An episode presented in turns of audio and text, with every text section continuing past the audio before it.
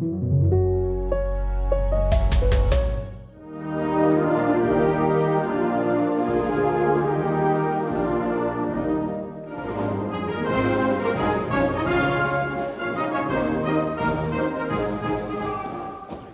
die USA und viele andere Staaten verfolgen wir eine Ein-China-Politik. Ich habe gleichermaßen aber auch deutlich gemacht, dass eine Veränderung des Status quo von Taiwan nur friedlich und in gegenseitigem Einvernehmen erfolgen darf. Ja, die Taiwan-Frage sollen China und Taiwan doch bitte friedlich und einvernehmlich klären. Sie haben es sicherlich erkannt, das war Bundeskanzler Olaf Scholz auf seiner Reise oder sagen wir besser Stippvisite in China. Davor hörten Sie die deutsche und die etwas schwungvollere chinesische Nationalhymne und den Stechschritt der militärischen Begrüßung in der großen Halle des Volkes. Heute war es nämlich endlich soweit. Großer Aufmarsch in Peking. Über keine andere Reise des Bundeskanzlers wurde ja im Vorfeld schon so viel diskutiert. Selbst in der eigenen Koalition stand Scholz damit in der Kritik. Auch hier im FAZ-Podcast für Deutschland haben wir den Bedenken einen großen Raum gegeben. Ich darf Sie da auf die Sendung des Kollegen Andreas Krobock vom Mittwoch verweisen. Da hat unter anderem der grünen Politiker Reinhard Bütikofer harte Worte für die Kanzlerreise gefunden. Dort haben wir auch aufgedröselt, wie eng die deutsche und die chinesische Wirtschaft verwoben sind und wie abhängig vor allen Dingen wir von den Chinesen sind. Das sehen inzwischen viele als großes Sicherheitsproblem und die Warnungen werden immer lauter, nicht den gleichen Fehler zu machen wie mit Russland. Jetzt heißt es überall, wir dürfen nicht zu abhängig werden. Darüber möchte ich jetzt mal zur Abwechslung mit jemandem sprechen, der explizit für einen engen Austausch zwischen Deutschen und Chinesen wirbt, auch heute noch. In unserem Podcast begrüße ich gleich den Ex-Volkswagen-Chef Herbert Dies zu einem ausgeruhten Gespräch. Sie kennen das bereits, manchmal nehmen wir uns hier auch etwas länger Zeit. Und damit begrüße ich Sie ganz herzlich zum FAZ-Podcast für Deutschland, heute am Freitag, den 4. November. An dieser Folge haben Silvia Klaus und Kevin Gremmel mitgearbeitet. Mein Name ist Cornel Budras und ich freue mich, dass Sie dabei sind.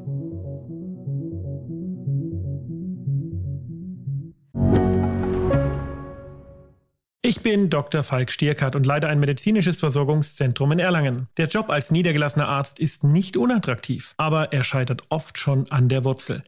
Wenn unser Studiensystem nicht darauf ausgelegt ist, genug Ärzte in guter Qualität auszubilden, wie soll die medizinische Versorgung in Mittelfranken dann gedeckt sein? Die besondere Nähe der niedergelassenen Haus- und Fachärzte ist in Gefahr. Was die Gesundheitspolitik jetzt dringend ändern muss, erfahren Sie auf rettetdiepraxen.de. Zunächst einmal aber möchte ich Sie natürlich auf den aktuellen Stand bringen. Was ist denn nun eigentlich passiert in den knapp zwölf Stunden, in denen der Kanzler und seine zwölfköpfige Wirtschaftsdelegation in Peking waren? Darunter war übrigens auch der Nachfolger von Herbert Dies bei Volkswagen, Oliver Blume. Dazu habe ich mich mit meinem Kollegen Jochen Starnke verabredet, der mit Scholz in der Maschine war. Und der hat das hier berichtet. Der Flug war eigentlich sehr geruhsam, allerdings lang. Fast zwölf Stunden sind wir geflogen, gegen 16 Uhr in Berlin losgeflogen ähm, und Ortszeit äh, 9.40 Uhr angekommen, mitten in der Nacht noch in Berlin. Wir sind angekommen an einem verwaisten Flughafen. Ich glaube, der Pekinger Flughafen galt mal als der zweitmeist frequentierte der Welt. Und jetzt äh, sieht es so aus wie so ein kleiner Provinzflughafen irgendwo am Rande der Welt. Also es kommen einfach kaum noch Menschen nach China. China hat sich abgeschottet und so ist natürlich jetzt auch Scholz ähm, aus unterschiedlichen Gründen der erste westliche Staatschef, der zumindest nach dem Parteitag jetzt sich auf den Weg gemacht hat nach Peking. Ja, und dann wollte ich natürlich von Jochen wissen, wie Scholz denn mit der ganzen Kritik umgegangen ist, die schon in den Tagen zuvor auf ihn eingeprasselt ist, nicht zuletzt von seiner Außenministerin Annalena Baerbock. Ja, und dann ist das hier passiert. Also Scholz ähm, äh, findet die Reise gut und richtig, wie er in seinen kurzen, knappen Worten äh, nicht müde wird zu betonen. Ähm, er findet es richtig, auch jetzt zu fahren. Und äh, jetzt müssen wir leider gerade raus. Ich sehe, wir werden gerade verscheucht. Wir müssen zum Flugzeug zurück. Es tut mir sehr leid, aber es ist vor der vereinbarten Zeit. Ähm, wir müssen jetzt los. Wir werden jetzt leider gedrängt, wieder zurückzufliegen. Ja, da musste Jochen also weg und jetzt sitze ich nun alleine hier. Sie sehen also, liebe Hörerinnen und Hörer, manchmal läuft es nicht ganz so, wie erhofft. Jetzt muss ich Ihnen hier aus dem fernen Berlin einen kleinen Abriss darüber geben, worüber die beiden Staatsmänner gesprochen haben. Immerhin hat sich der chinesische Staatschef Xi Jinping erstaunlich deutlich gegen den Einsatz von Atomwaffen in Europa ausgesprochen. Anlass für dieses Bekenntnis ist natürlich der Ukraine-Krieg und die Befürchtung, die Russen könnten zum Äußersten greifen. Die internationale Gemeinschaft müsse gemeinsam den Einsatz von und die Drohung mit Atomwaffen ablehnen, so sagte er. Xi äußerte zudem, alle Seiten müssten sich in Rationalität und Zurückhaltung üben und so schnell wie möglich direkte Kontakte aufbauen, um die Bedingungen für eine Wiederaufnahme von Verhandlungen zu schaffen. Es waren die bisher konkretesten Äußerungen des chinesischen Staatschefs in dieser Frage. Auch Taiwan hat Scholz angesprochen. Sie haben es am Anfang in unserem Podcast schon im O-Ton gehört. Außerdem ging es um die Notwendigkeit, eine internationale Lebensmittel- und Energiekrise zu vermeiden. Wenig Konkretes also beim ersten Staatsbesuch von Scholz in Peking nach der langen Corona-Pause. Konkreter wird es aber jetzt. Ich darf Ihnen den Gast unserer heutigen Sendung vorstellen, Herbert Dies war bis vor wenigen Monaten Chef von Volkswagen, also dem Konzern, der in China so erfolgreich ist wie kaum ein anderes deutsches Unternehmen. Volkswagen ist Marktführer dort und verkauft 40 Prozent seiner Autos im Reich der Mitte. Dies kennt China nicht nur aus seiner Zeit als VW-Chef, sondern auch aus den 20 Jahren davor bei BMW. Er weiß also ganz genau, wie die Beziehungen zwischen Deutschland und China in den vergangenen Jahrzehnten so eng werden konnten. Und mit ihm möchte ich jetzt diskutieren, ob es nicht langsam Zeit ist, dies zu ändern. Aber zunächst einmal sage ich herzlich willkommen, Herbert Dies. Grüß Frau Budras. Herr Dies, heute einmal Peking und zurück, zwölf Stunden China. Lohnt sich sowas überhaupt oder wird da vor allen Dingen heiße Luft produziert? Nein, ich finde das außerordentlich wichtig, diese Reisen. Ich hatte einige Male Gelegenheit, an solchen Reisen auch teilzunehmen. Äh, das ist eine glaube ich, hochrangige, kompetente Mischung. Auch Journalisten haben eine Chance, daran teilzunehmen. Äh, das sind der Meinungsbildung, der Kontaktpflege, des Verständnisses füreinander. Äh, ich finde das sehr gut. Äh, ich finde es auch sehr gut, dass die Bundesregierung mit einer wichtigen Wirtschaftsdelegation jetzt nach China reist. Ja, aber diese Reise mutet ja doch ziemlich bizarr an. Erst einmal ist sie extrem kurz, ja, wegen der Corona-Restriktion. Und dann gab es ja auch im Vorfeld ja, ich würde sagen, doch politische Verstimmung. Soweit kann man gehen. Der Präsident des Bundesverbands der Industrie, Siegfried Russwurm, wurde ja von China offensichtlich kurzerhand ausgeladen. Hat es auch lange nicht gegeben, ne? dass einer der wichtigsten Verbandschefs des Landes nicht an der Reise teilnimmt, oder? Ah, das kann ich nicht kommentieren, da kenne ich die Hintergründe nicht. Ich finde es schade. Ne? Ich würde aber trotzdem sagen, es ist immer, immer wert, sich zu sehen, zu treffen und sich auszutauschen. Mhm. Herr Dies, Sie waren ja bis vor kurzem und davor gute vier Jahre Chef von Volkswagen, also Chef des größten Autoherstellers Europas der darüber hinaus auch noch über extrem enge Kontakte nach China verfügt. Und das ja übrigens auch schon seit vielen Jahrzehnten, als China noch ein sehr verschlossenes Land war. Wenn ich richtig informiert bin, war der erste Vertrag äh, von Volkswagen in China wurde 1984 unterschrieben. Wie kam es denn eigentlich dazu, dass ähm, dann auf der anderen Seite ist ja VW selbst auch ein sehr politischer Konzern gewesen. Das Land Niedersachsen hat ja ein ist ja ein wichtiger Anteilseigner. Woher kommen also diese engen Kontakte eigentlich? Ja, das geht, Sie haben recht. Äh, Volkswagen hat mit die längsten Beziehungen in China seit mehr als 35 Jahren auch sehr ja, erfolgreich. Ich glaube, für beide Seiten. Für China ist ein wichtiger Markt äh, immer gewesen und zunehmend auch ein Land, in dem entwickelt und, äh, und geforscht wird für Volkswagen. Äh, Volkswagen ist dort mit Abstand Marktführer geworden in diesen 35 Jahren, hat eine sehr starke Marktposition heute. Ich glaube, es war zum Wohl beider Seiten. Volkswagen hat sehr viel Geld verdient in China, das dann in Deutschland eingesetzt wurde, in Investitionen, in Weiterentwicklungen auch verteilt wurde. Und China hat sich dadurch natürlich auch technologisch sehr gut weiterentwickeln können, hat einen Markt entwickelt, hat Know-how aufgebaut, also eine sehr fruchtvolle Partnerschaft über eine sehr lange Zeit. Wie kam es dazu? Volkswagen war immer schon ein sehr internationales Unternehmen, auch zu Zeiten von Volkswagen Käfer mit großen Exportmärkten, USA. Volkswagen war das erste Unternehmen, das in Mexiko investiert hat, in Lateinamerika, in Südafrika. Und China hatte damals eben erste Signale einer Öffnung und man hat die Marktchancen genutzt, so wie man das heute auch in allen anderen Ländern machen würde, ne, wenn wir über Indien sprechen, Indonesien hm. oder andere afrikanische Länder. Automobilindustrie funktioniert nur, wenn man eine gewisse Größe, Weltmarktanteile erreicht und dazu gehört Wachstum auf diesen Potenzialmärkten dazu. Und China und Volkswagen hat es vielleicht früher erkannt als einige andere Unternehmen.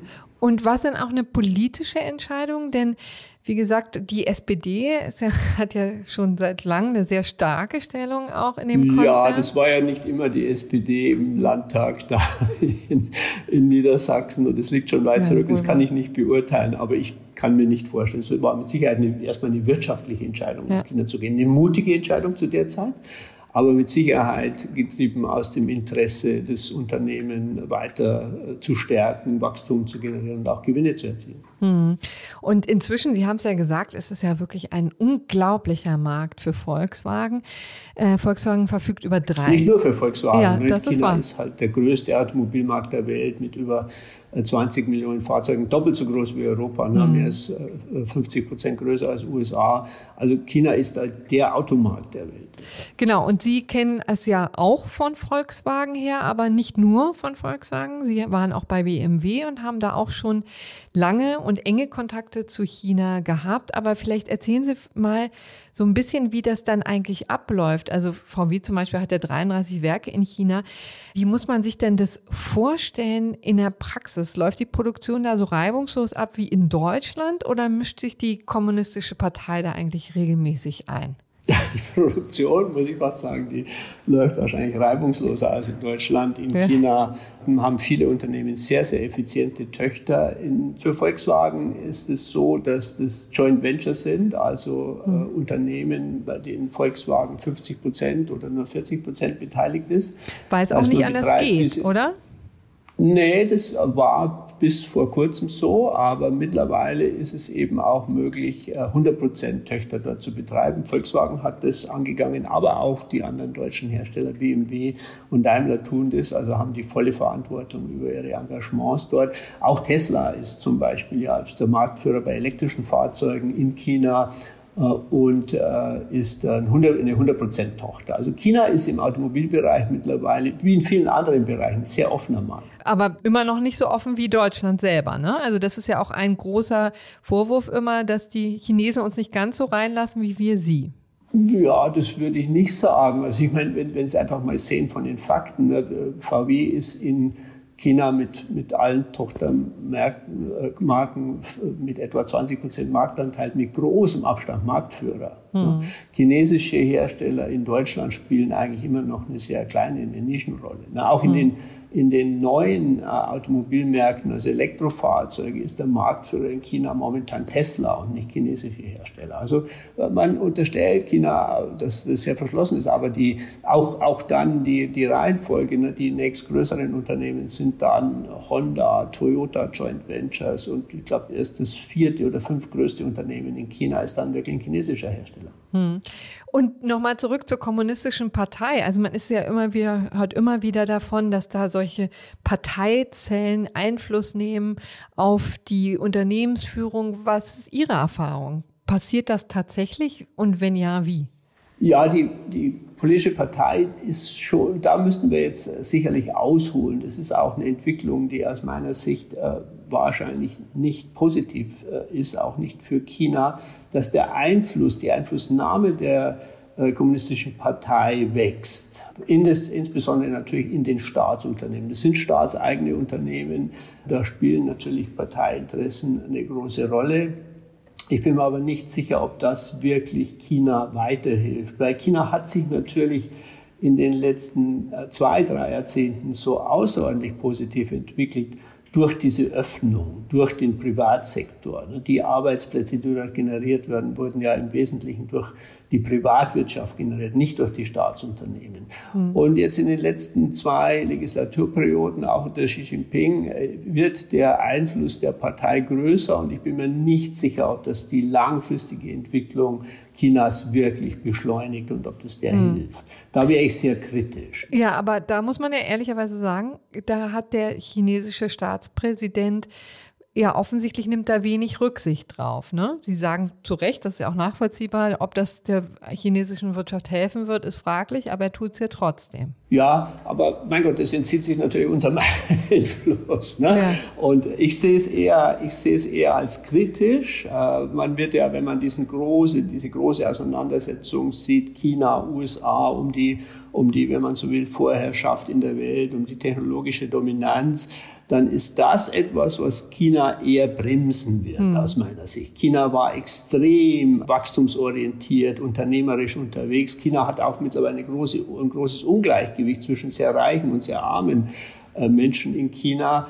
Äh, aber es bietet eben äh, unglaubliche Chancen auch im Bereich der Startups, im Bereich des internationalen Wachstums. Und das durch eine zunehmende Regulierung, durch ein äh, Aufwachsen jetzt wieder der Staatsunternehmen, durch ein Zurückdrängen des privaten Sektors, das wird Chinas Wachstum aus meiner Sicht bremsen. Mhm. Das ist sicherlich nicht äh, im, im, im Sinne äh, vieler Chinesen, die den Wohlstand wollen. Das ist jetzt die Parteirichtlinie. Man will mehr Gleichheit.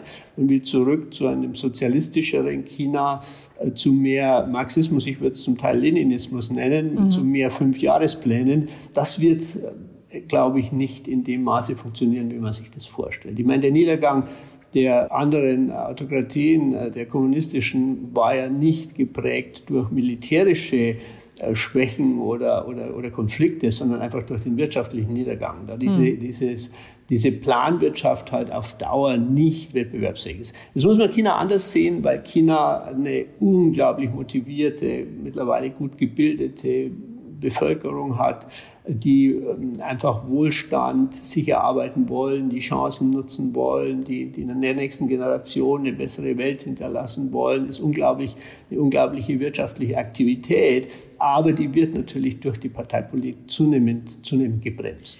Hinzu kommt ja Corona, darüber haben wir jetzt noch gar nicht gesprochen. Ne? Das ja, ist ja auch absolut. etwas, was die äh, chinesische Führung wirklich mit Vehemenz verfolgt, diese Zero-Covid-Politik hat ja auch keine Scheu, ganze Millionen Städte über Wochen hinweg lahmzulegen. Wie haben Sie die Restriktionen wahrgenommen? Wie wirkte sich das quasi auf die Arbeit aus? Ja, das war vor allem für unsere Mitarbeiter in China natürlich außerordentlich belastend. Man konnte da über Jahre praktisch oder zumindest über viele Monate die Familienmitglieder nicht besuchen in Deutschland.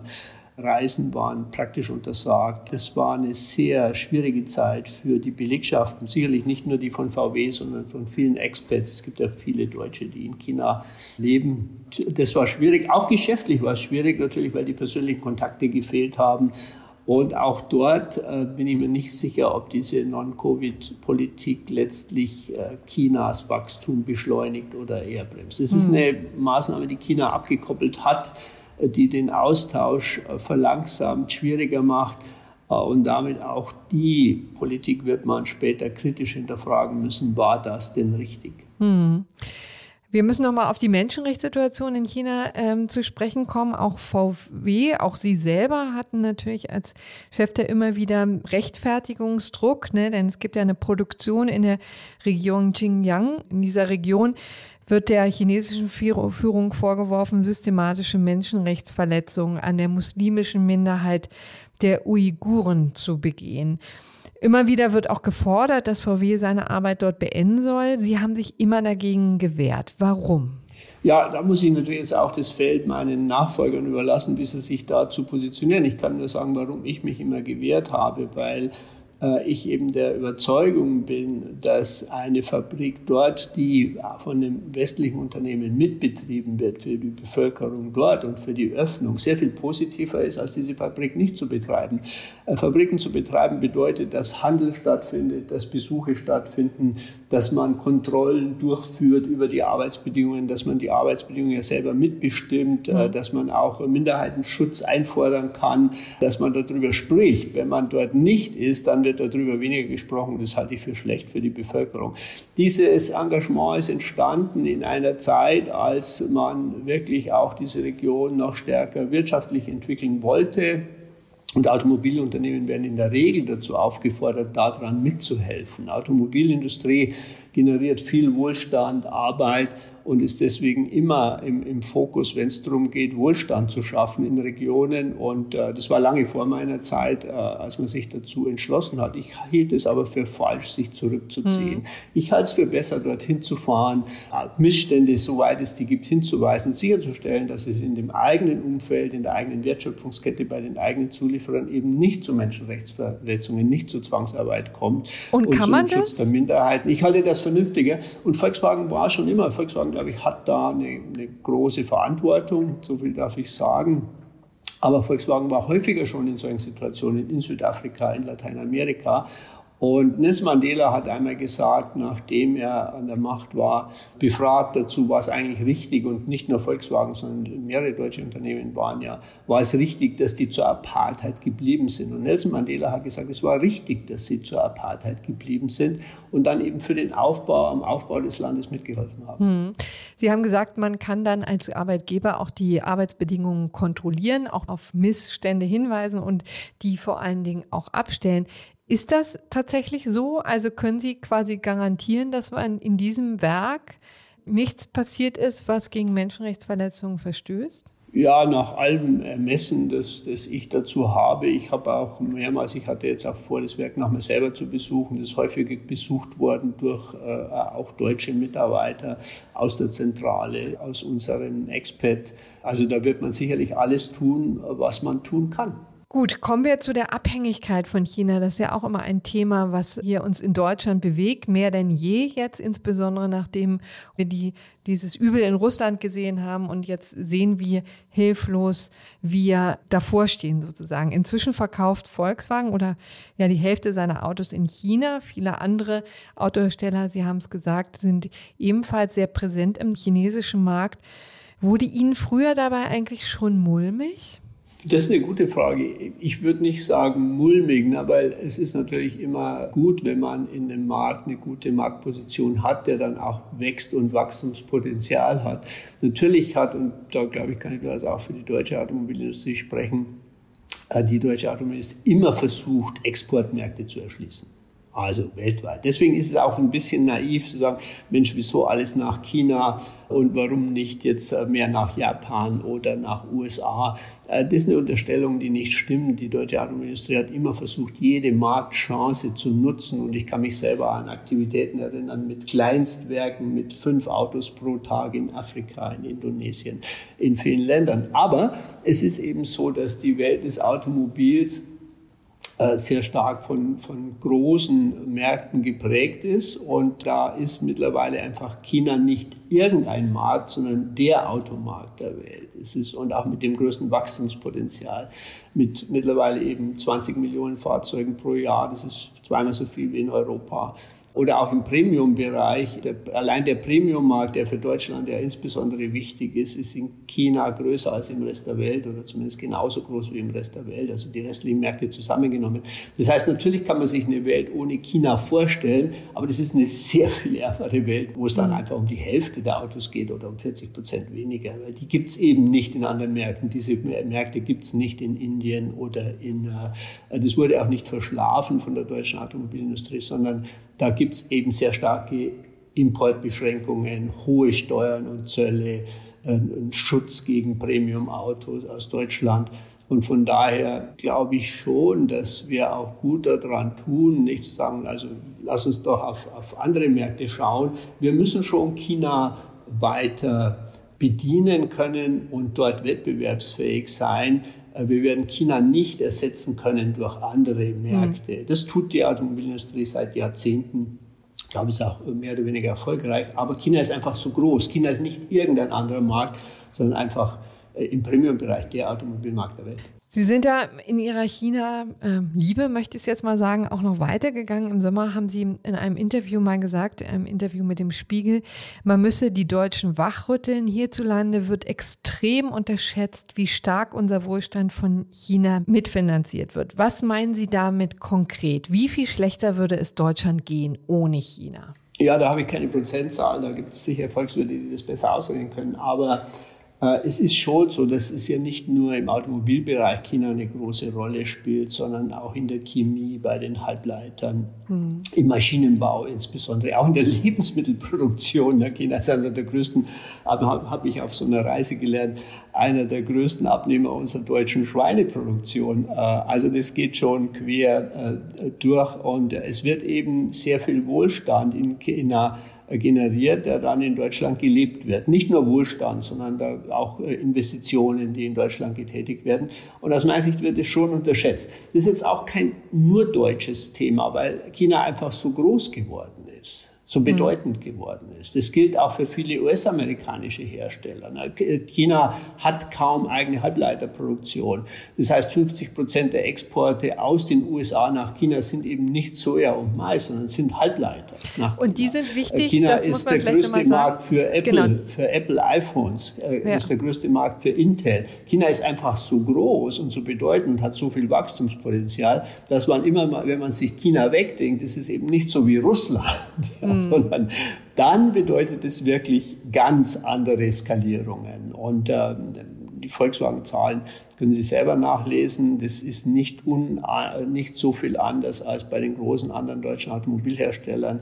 In der Chemie ist es viel. Äh, Deutschland ist eben, und das, deswegen sage ich, wir müssen diese Diskussion führen, Deutschland ist eine große Exportwirtschaft. Ist, mhm. Export ist für Deutschland wichtiger als für alle anderen Wirtschaften der Welt. Und wenn sich Deutschland vom Export verabschiedet, dann sieht Deutschland ganz anders aus. Ne? Weil Deutschland natürlich der Wohlstand, diese, die Großzügigkeit, die wir hier haben, die stabilen politischen Verhältnisse, die wir hier haben, die werden natürlich zum Großteil im Ausland erwirtschaftet. Mhm. Nicht nur in China, ne, auch in den USA vormals auch in Russland, auch in, in, in vielen asiatischen Märkten. Die deutsche Industrie ist exportorientiert und das generiert unglaublich viel Wohlstand in Deutschland. Wenn man sich mhm. das wegdenkt, sieht Deutschland natürlich ganz anders aus gilt nicht nur für den Export, sondern natürlich auch für die Energie. Weil wenn Deutschland hohe Energiekosten hat, dann wird sich in Deutschland auch äh, vieles verändern. Weil man mhm. muss, äh, Deutschland ist darauf angewiesen, wettbewerbsfähig zu sein und Deutschland ist darauf angewiesen, dass die Weltmärkte offen sind. Deswegen ist dieses Szenario einer Konfrontation China-USA für Deutschland schon sehr schwierig ist. Nun ist es aber so, dass die chinesische Regierung ja einen Systemwettbewerb hier feststellt, also tatsächlich uns eher als Gegner sieht, denn als Partner müssen wir dann nicht auch unsere Einstellung ändern und China tatsächlich nicht so sehr als Partner begreifen, sondern als Gegner. Das ist vielleicht nochmal ein ganz guter Anknüpfungspunkt, ne, die Bedeutung Chinas für die Welt, weil wir China ja sehr kritisch gegenüberstehen. Mittlerweile zum Teil wird China auch als, als Feind, Systemfeind äh, empfunden und, und auch im Agieren der äh, verantwortlichen Politiker auch eher als feindlich mhm. empfunden. Aber man darf nicht unterschätzen, dass China auch für die Welt viel geleistet hat. Ne? Also allein das Wachstum, das da generiert wurde in den letzten Jahren, ist ja nicht nur China zugute gekommen, sondern wirklich der Welt. Äh, Amerika über die Halbleiter, über die Technologie und natürlich Deutschland, Maschinenbau, Fahrzeugtechnik das Wachstum hat die Welt auch beflügelt und befeuert. Das hat in der Welt auch zu weniger Hunger, Armut geführt, hat die Inflation niedrig gehalten, dieses enorme Wachstum. In der äh, Finanzkrise 2009 hat China durch ein schnelles, beherztes Handeln im Prinzip die Wirtschaft der Welt wieder in Schwung gebracht. China war eigentlich immer konstruktiv beim Thema Klimapolitik etwas defensiver vielleicht als, als wir, aber immer auch committed, ist der größte Hersteller von äh, Windanlagen, äh, von Solarkollektoren, ist auch committed, äh, ist bei Elektrofahrzeugen mittlerweile weltweit führend, trägt viel bei zu Innovationskraft der Welt. Und äh, das äh, geht aus meiner Sicht in der jetzigen Diskussion ein bisschen unter. Es wird die Systemrivalität äh, vorgeführt, aber China hat eben auch sehr positive Effekte auf die Welt gehabt und kann sie auch in Zukunft haben. Und deswegen plädiere ich eben sehr stark, dass wir mit China einen rationaleren Umgang pflegen sollten, unsere Chancen nutzen natürlich auch unsere IP schützen und unsere Interessen wahren, aber China eben nicht nur als Feind zu sehen, sondern auch als wichtigen Partner. Aber hat es sich nicht geändert, Herr Dies? Denn Sie haben ja jetzt auch selber festgestellt, wir stehen noch unter dem Eindruck des Parteitages und wahrscheinlich kann man jetzt schon auch sagen, dass China nicht nur eine Autokratie ist, sondern direkt in eine Diktatur reinrauscht, zumindest darauf zusteuert, muss sich nicht jetzt auch etwas ändern. Ja, aber das kann ja nur vom chinesischen Volk ausgehen, wenn man mit der Führung nicht zufrieden ist. Na, ich glaube, es wäre vermessen, wenn wir sagen als, als Deutsche, äh, wir, wir führen in China einen Systemwechsel herbei. Hm, nee, das kann man ja in der Tat auch nicht fordern, aber wir können ja unsere Wirtschaft ändern und unsere Zusammenarbeit. Ja, aber das, das ist auch vermessen. Ob wir dorthin Autos liefern oder nicht, das ist China ziemlich egal. Ja? Darf ich mal unterstellen. Ist das so? Ja, das gehe ich schon davon aus. Äh, weil Autos können die äh, mittlerweile selber bauen. Äh, natürlich ist eine dedizierte Wirtschaftspolitik erforderlich. Und ich darf da anführen, dass die US-amerikanische aus meiner Sicht außerordentlich erfolgreich war, beginnend mit Trump. Äh, Trump hat da in China sehr stark gewirkt mit der Beschränkung der Halbleiterexporte in dem Top-Bereich. Also äh, unter 10 Nanometer Halbleitertechnologie ist praktisch für China nicht mehr zugänglich seit diesen Sanktionen. Äh, Huawei äh, wurde extrem getroffen durch diese Sanktionen, aber dennoch hat man mit China weiter Geschäfte gemacht. Dennoch ist China wichtiger Handelspartner bei Halbleitern, bei äh, IT-Unternehmen, in der Automobilindustrie. Tesla ist der größte Hersteller in China.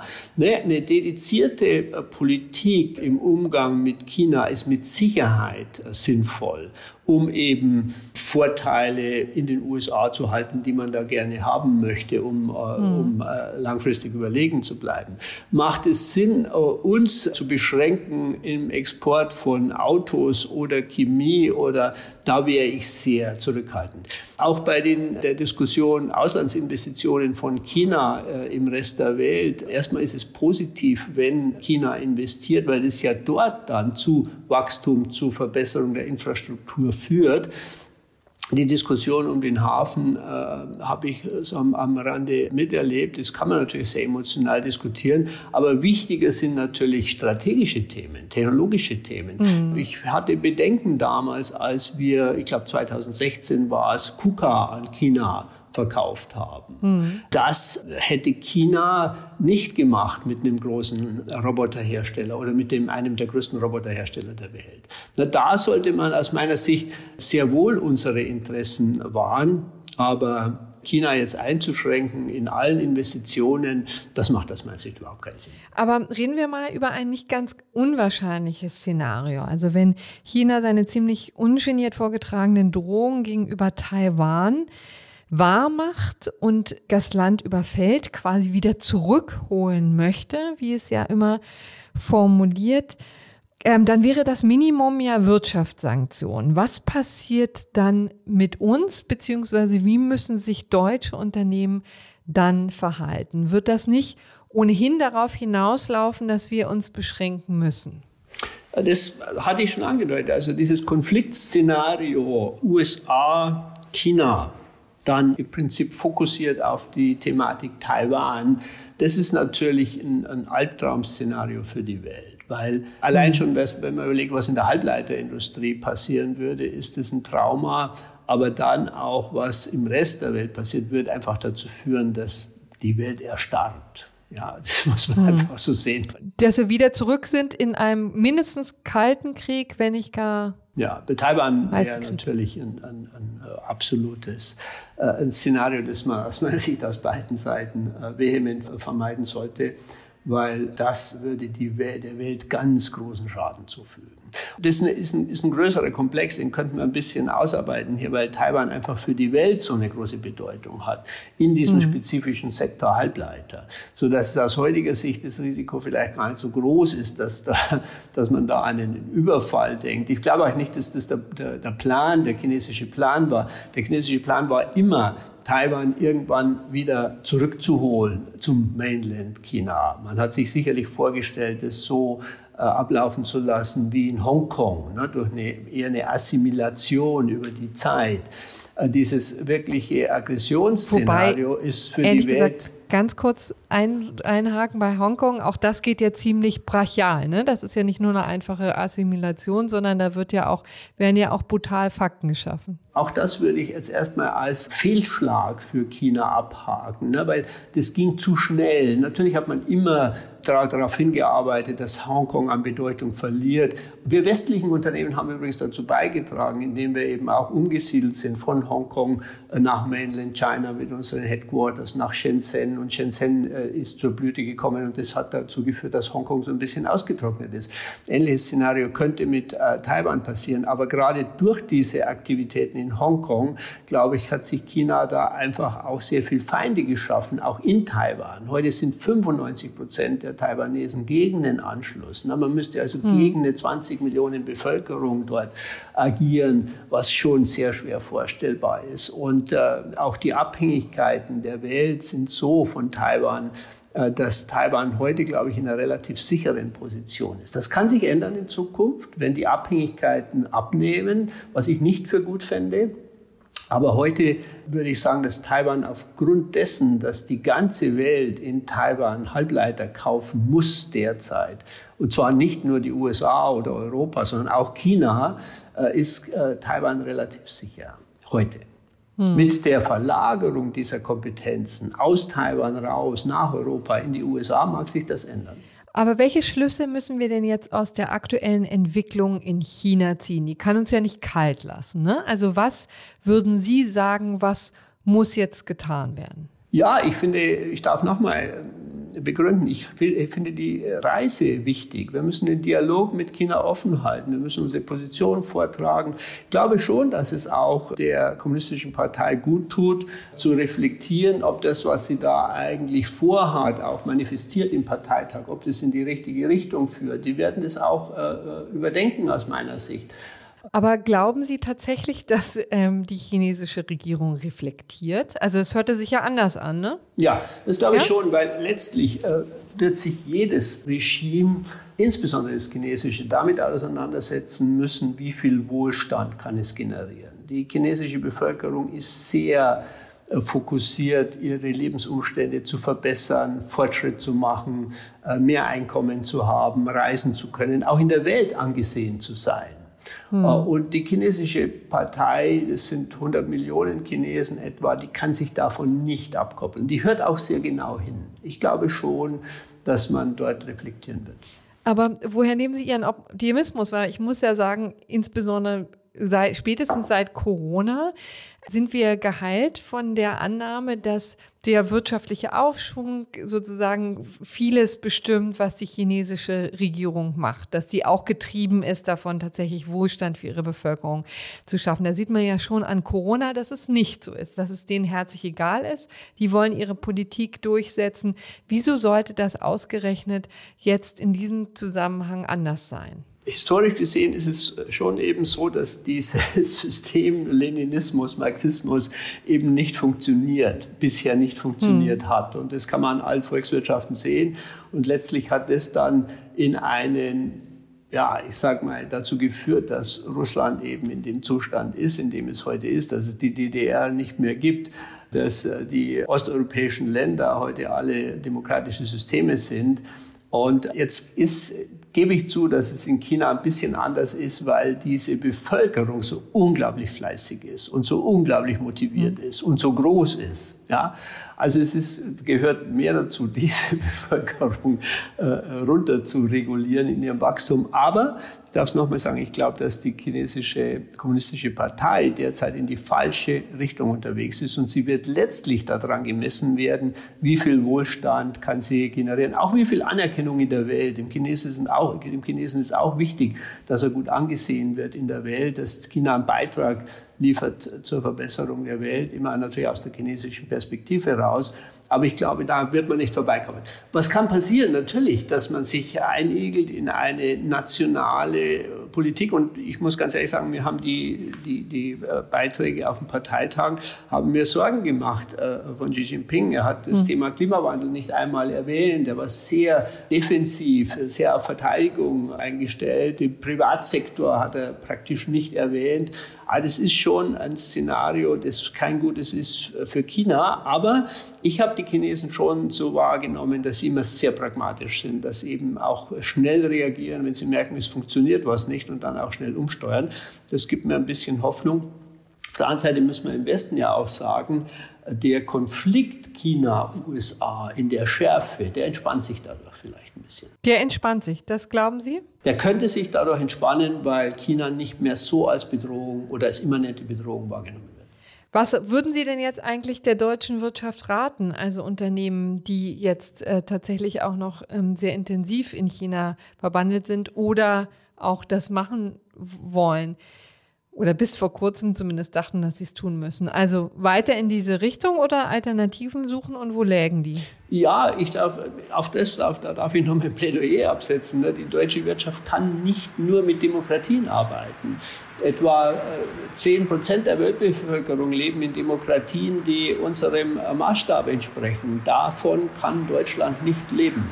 Und äh, jetzt muss man immer dann natürlich sagen, wo ist die Grenze, wo, ähm, ja. was ist man wo bereit. Wo ist die Grenze, genau. Genau, wo ist die Grenze, was ist man bereit, an Kompromissen einzugehen.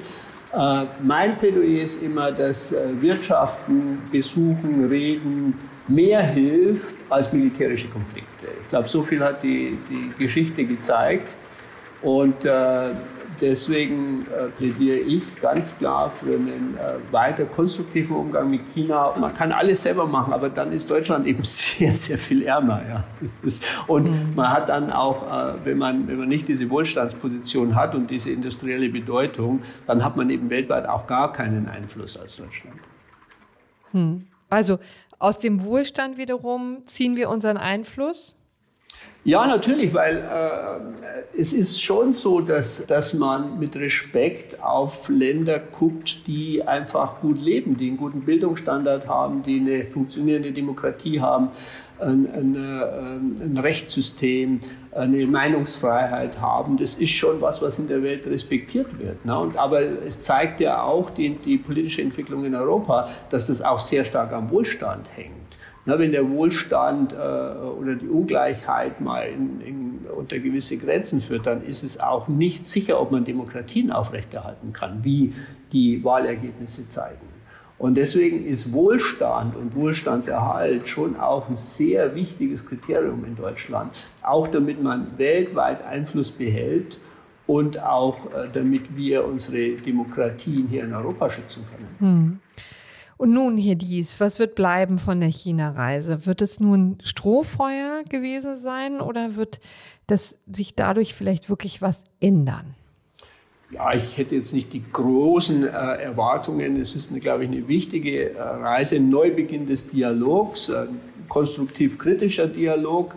Äh, Deutschland braucht China, China braucht Deutschland. Äh, und äh, da gibt es Themen, die zu diskutieren sind, unterschiedliche Haltungen, unterschiedliche Weltbilder, unterschiedliche Positionen, die sollte man adressieren. Vielleicht kann es der Beginn eines rationaleren Umgangs mit China sein für Deutschland. Das würde Deutschland gut tun.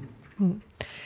Sagt Herbert Dies, ehemaliger VW-Chef. Herzlichen Dank für das Gespräch. Danke sehr. Das war also der heutige FAZ-Podcast für Deutschland zu den engen Wirtschaftsbeziehungen von deutschen Unternehmen zu China. Herbert Dies war ja sehr optimistisch, was die weitere Entwicklung in der Taiwan-Frage angeht. Hoffen wir, dass es nicht nur Zweckoptimismus war. Damit bleibt mir noch, Ihnen ein schönes Wochenende zu wünschen. Am kommenden Montag sind wir wieder für Sie da. Bis dahin sage ich, machen Sie es gut und bis bald.